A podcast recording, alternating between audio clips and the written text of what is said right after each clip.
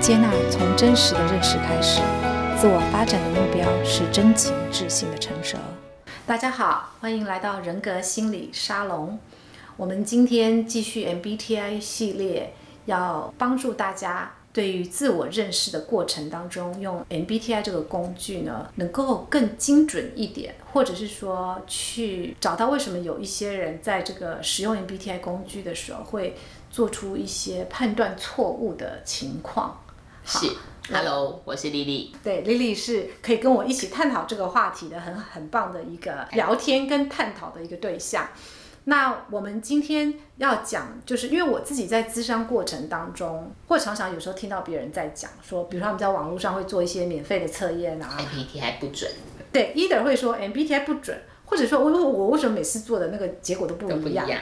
好，然后或者是他们在别的地方做，然后来跟我咨商之后发现，哎。那个我给他们的结果判断又不一样。是，Lily，你自己当初在使用这个工具来判断人的时候，觉得这个判断的准确性是怎么样的啊？我也有发现这个现象耶。那个你还记得我当时你给我做了一个正式版的 MBTI 测验，嗯、对不对？对。我有跟你说我作弊吗？啊？因为呢，我记得它里面一百个题目嘛，还是多少？反正总之呢，里面会问我一些问题，但我认为那个不是我真正想回答的哦，所以我就骗了他。我的答案其实并不是我原生的答案。那个题目是什么呢？他说：“你旅行的时候会做计划吗？你会很精准的把这个……他他其实就是好几个题目都是围绕着你在休闲的状态下。”你会去做很详细的计划，或是提前安排什么有的没的，类似像这样子。我那时候其实就知道他在问我什么啊。我呢，故意答我，我去答错的，因为我我旅行是完全不做计划，我只买机票跟饭店，我其他中间我完全不规划，我就是想发呆，想要到那边看到什么去做什么，我就是很随性啊。为什么呢？因为我我知道自己是个很 J type 的人啊，就是所有事情我都要做计划。呃，不一定是工作，就是我自己的人生，或是其他。我一旦处理事情，那就是自然而然，就是脑袋里面就会规划今天一整天要干嘛。所以你早上问我说：“哎，李李早，你早上今天要干嘛？”我就会告诉你我今天要干嘛，因为那个流程就在我脑袋里头了。对，所以我知道它的题目其实背后是要测我测我这个讯息。可是我这时候要是告诉他，是的，我旅行的时候不做计划，那么我拿到的报告会是。批的，你懂我意思吗？我怕拿到很 P 的那东西，就不是我要的结果。我自己身边也有一些朋友，他们做完之后就说：“嗯，这不准。”就像凯琳说：“怎么上次这个，这一次这个啊？”其实我觉得哦，尤其特别是 S type 的人，他们在得到这个讯息的时候，基本上会看得比较细。那我觉得 S 跟 N。啊，就是有点像马赛克，有没有？我觉得 N 的人看到是一一片马赛克。好，这整片马赛克可能画的是一个马，就是模模糊糊的。好，你大概知道它是长得像马。可是如果你把马赛克很细很细之后，你会发现它不太像马，它可能像别的东西。那因为它被细化了，所以你看到的就你看不到全部的样貌。对对对，那所以我觉得 S type 的人他们细一点，或者是说。你眼前给我的讯息是这些，我会就眼前的讯息去做分析。可是因为我是 N 的，所以我会把那个问题放大再放大，我就会想他到底要问我什么，我我就会给到我觉得你应该要问我，就是我会自己做联想，所以就会比较容易找到自己的那个。所以这是我自己观察的，我不知道对不对。这是一个很有趣的一个话题啊！你刚刚讲的这一段里面，我可以呃好做好几个回应。第一个，我先回答说关于你作弊这件事情。OK，好，他在题目里面问你，就是比如说关于旅行会不会做计划这些事情，然后你也知道他很显然在问你关于 J 跟 P 的这个问题，在用测验来问问题的时候，或者是说当。我们要去了解一个人性格，很单纯，只是用说哦，你做事情是有计划还是没计划，嗯、是随性还是什么？这样是很难去准确的判断一个人。就以 INTJ 来讲，虽然你平常很多事情，工作上或是很多事情，你是会有先想好你的安排，可是就旅行这件事情，你不会，对不对？嗯，对。所以如果他今天问你的，或者是说今天想要了解你的人，看到的是你你旅行的时候的那个状态，他可能就以为你是个 P，就不觉得你是个 J。嗯。但是呢？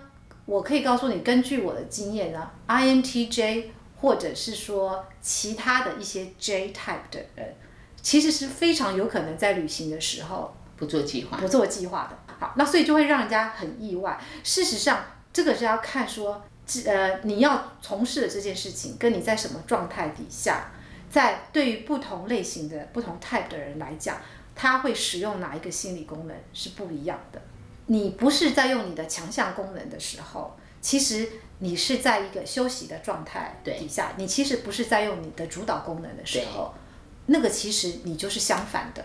是。但是这个东西在做测验的时候，它是测不出来的。对。对，所以我一直觉得，虽然我早期以前刚刚开始做智商的时候，我会用采用正式的 MBTI 的测验的版本，它一方面是可以呃比较有效率、很快的。不花我太多时间，可以拿到一份报告。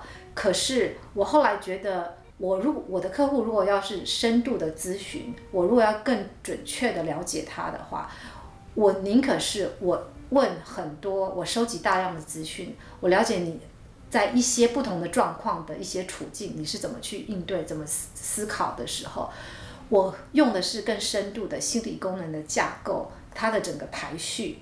而不是单一的，只是看说你是 J 还是 P，因为 J 跟 P，比如来说，或者是外向跟内向这个东西，你在不同的处境，或者是不同的人生状态、不同的年纪，你可能都会表现出来不一样。所以这也解释到了刚才你也提到了一个，就是为什么有些人他们做 MBTI 的测验说，哦，我这次做跟上次做不一样，有几种可能的原因。第一个就是说。你在回答问题的时候，你自己本身可能正处在不同的处境。你当时啊、呃，比如说你在二十几岁的时候，你是在一个呃在工作上，你现在是一个全新的状态，或者是说你是到了年纪比较大，比如说中年的时候，你的心理功能整个发展的过程已经来到下一阶段了。对，所以当你来到下一阶段的发展的时候，你会更强烈的感受到你的。弱势功能跑出来，所以比如说 S 的人，他们可能发展到三十几岁、四十岁的时候，他的 N 开始冒出来，他有感觉到他开始会 sense 到要使用 N 的这个功能的时候，然后他在做来就觉得，哎，我很我很有想象力啊，我很有我还蛮有创意的啊，他就会往这个方向去回答，那可能就会可能跟他在十年前做出来答案会不一样。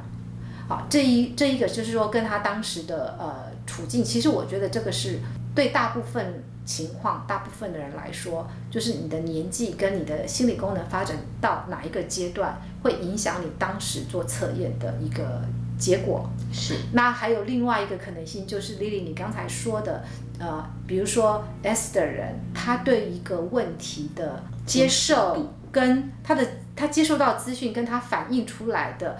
就就不一样哈，因为这就是 S 跟 N 的差别，然后他们怎么样去应对这个回答，所以也会呃让他们可能在根据那个问题是什么，诶，就会导致他们不一样的结果。所以这个就回到说，那你测验的问题到底问的好不好，这个就很关键了。对，每个人的理解不同。对，所以大家不要以为说市面上网络上找到很多免费的版本，随便测一测，反正那个对。就是当好玩而已。是。可是那个题目问的好不好，它的确会很很大程度的影响你的结果。那 even 即使是呃正式版的授权版的 MBTI，它就算有一百多个题目，我觉得它都很难。比如说像你刚刚举的那种例子，要知道你到底是 J 还是 P，他问的那个问题都不能够去深入的。挖掘说你到底是在什么状态底下的时候是 J，什么状态底下是 P。可是当我身为一个咨询师，我在跟我的客户去呃了解这些资讯的时候，我其实我很 sensitive，我很敏感的，很敏锐的，我就可以知道哦，他之所以会在这个状态下有这样的行为，是因为这一个 type 的人他在这个状态下会这样，而并不是因为他是单纯的 J 跟 P，因为他的 J 跟 P 可能是他的不同心理功能在不同处境下，他会完全使用不同的心理功能来面对。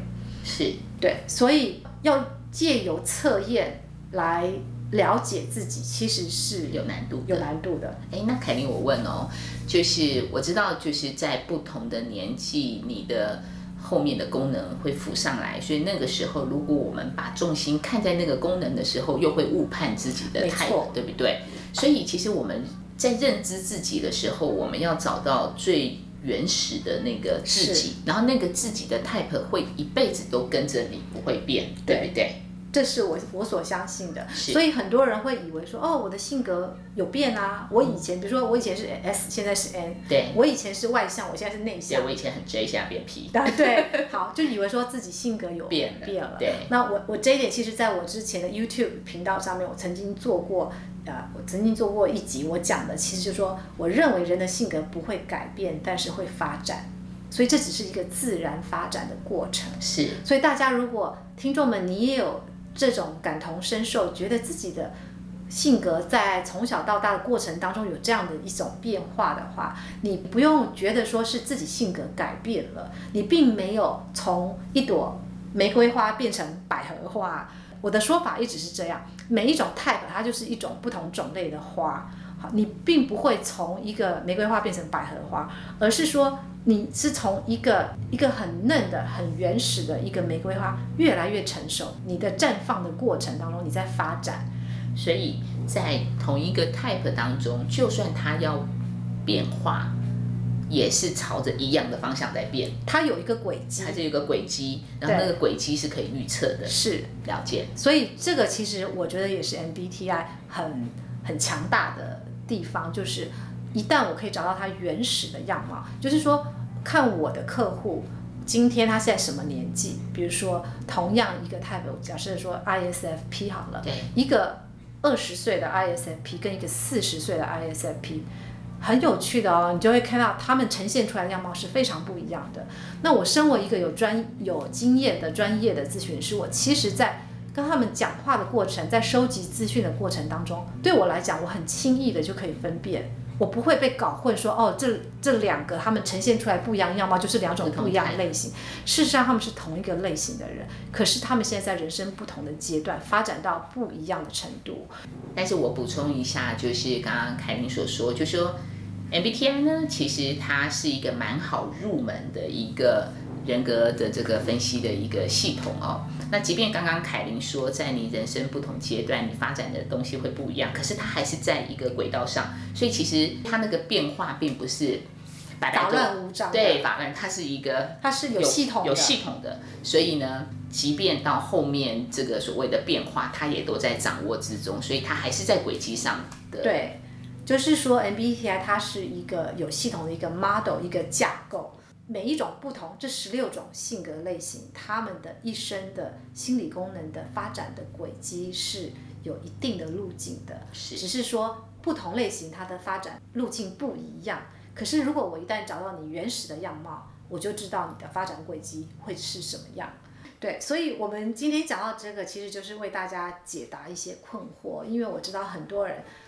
要去呃做这些性格测验啊，或者是了解别人的时候，常常会觉得这个测验到底准不准啊？比如说在英文，在美国这边，关于 MBTI 的这些啊、呃、group community，其实也有很多年轻人，他们呃很喜欢用 MBTI 的工具，但是也呃同样有一群人，他们就会攻击，觉得说这个工具他们觉得不准，好，或者是像算命，对，好，所以 或者是星座，我们今天。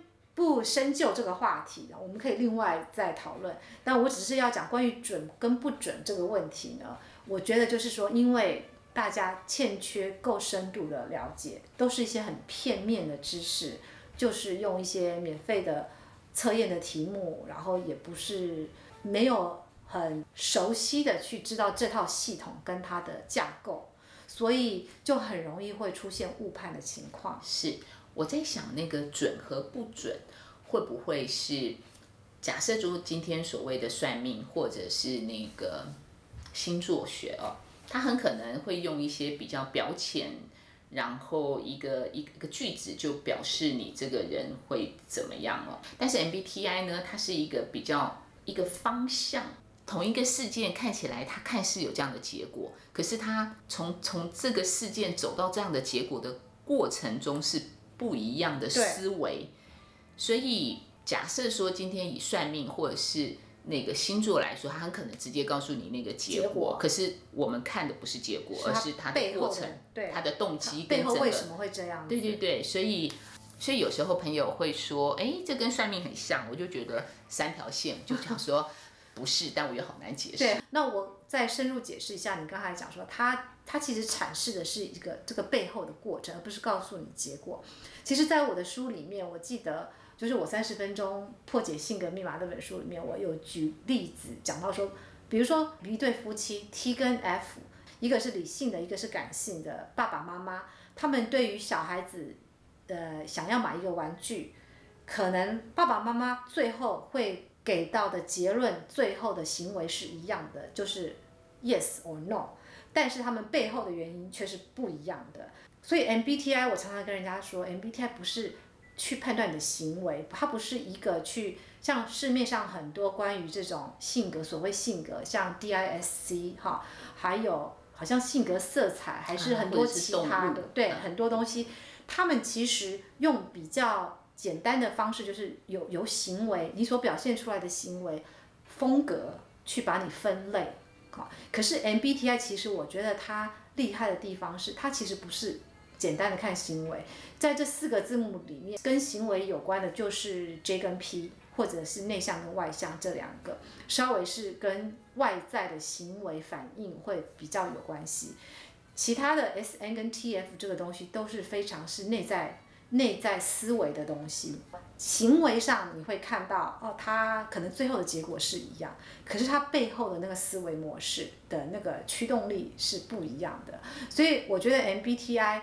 这个工具它其实是让我们认识这个人他背后的这些驱动力，他的这个整个思维过程，而不是局限在他的行为的结果。呃，我有时候会讲，比如说一个 ENFJ 跟 ESTP，虽然他们看似是非常不一样的，后面三个字母都不一样，但是他们可能在某些情况底下表现出来的一些行为，会让人家觉得他们很类似。从行为，从表面你观察到的一些行为。不能够很准确的去判断这个人他到底是什么类型的。是，嗯，哎，那我就帮观众朋友问一下，就是如果他们对 MBTI 有兴趣，应该怎么去切入啊？好吧，那我就老王卖瓜，就先去买我的书来看。OK，大家可以先。书名叫做《三十分钟破解性格密码》。是对，在台湾的书局都可以买得到，线上就可以买得到。那其实这是一个最入门的，就是先了解这个工具是什么，它的那四个字母，它们之间的差别。是，我的书上还有讲到这不同类型之间他们彼此的配对的关系。是对，然后在生活上、家庭、亲子、爱情关系，甚至是工作上面，可能这不同类型的人会有什么，遇到什么。一起相处起来会遇到什么样的困难、挑战？好，这是一个很好的入门的开始。在接下来，你有这个呃基基础的认识之后呢，就可以应用在你自己身边的人。我觉得这是一个最好，就是你把它拿来应用。那在这个应用的过程当中，我唯一就是会提醒大家，不要太过嗯武断的去把别人贴上标签。就是说，你在这个过程当中，你可以再更细微的去去了解这个人，然后要记住，就是说，我们其实目的是想要了解这个人，然后去解决问题，然后希望能够彼此接纳，而不是要为了拿这个来当借口去批评别人，或者是要给别人扣帽子。对，我觉得这是使用 MBTI，我会呃觉得很多人会。不小心会犯的一个错误，这样子。那如果大家还想有兴趣再晋升的话，如果想了解自己，深度的了解自己啊，那就可以来找我做一对一的咨商。我可以在比如说一个月的时间之内，就帮助你非常深度的认识你自己，解释说你过去从过去到现在遇到一些事情，你为什么会有一些你想你想不透的事情？为什么会这样发生？自己为什么会这样做？今天为什么会变成现在这个样子？未来甚至我都可以，也许某种程度上的帮你预测你在什么样的人生阶段可能会遇到什么样的困境或者是挑战，让你先做好一点心理准备，先打一点预防针，然后开始帮助你自己去更好的面对未来。是，这一个月真的很值得哦，嗯，因为我真的也把我公司的好几个跟我一起共事的伙伴给凯琳，嗯，对，透过这一个月的时间去帮助他们认识自己，然后也让他们其实也认识我，所以这样子我们大家在相处的时候就会变得更更融洽，对，所以我我其实是有走到后面那个比较深度，但是我真的是觉得蛮值得的啦，嗯，对，嗯。呀。太好了，好，那谢谢 Lily，也谢谢各位听众，今天跟我们一起，希望这一集的内容可以帮助你了解 MBTI，它其实不是一个那么肤浅的工具，OK，它其实呃很强大。那如果你有兴趣的话，也可以再更深入的学习。那我们今天就先讲到这里喽，大家拜拜。拜拜。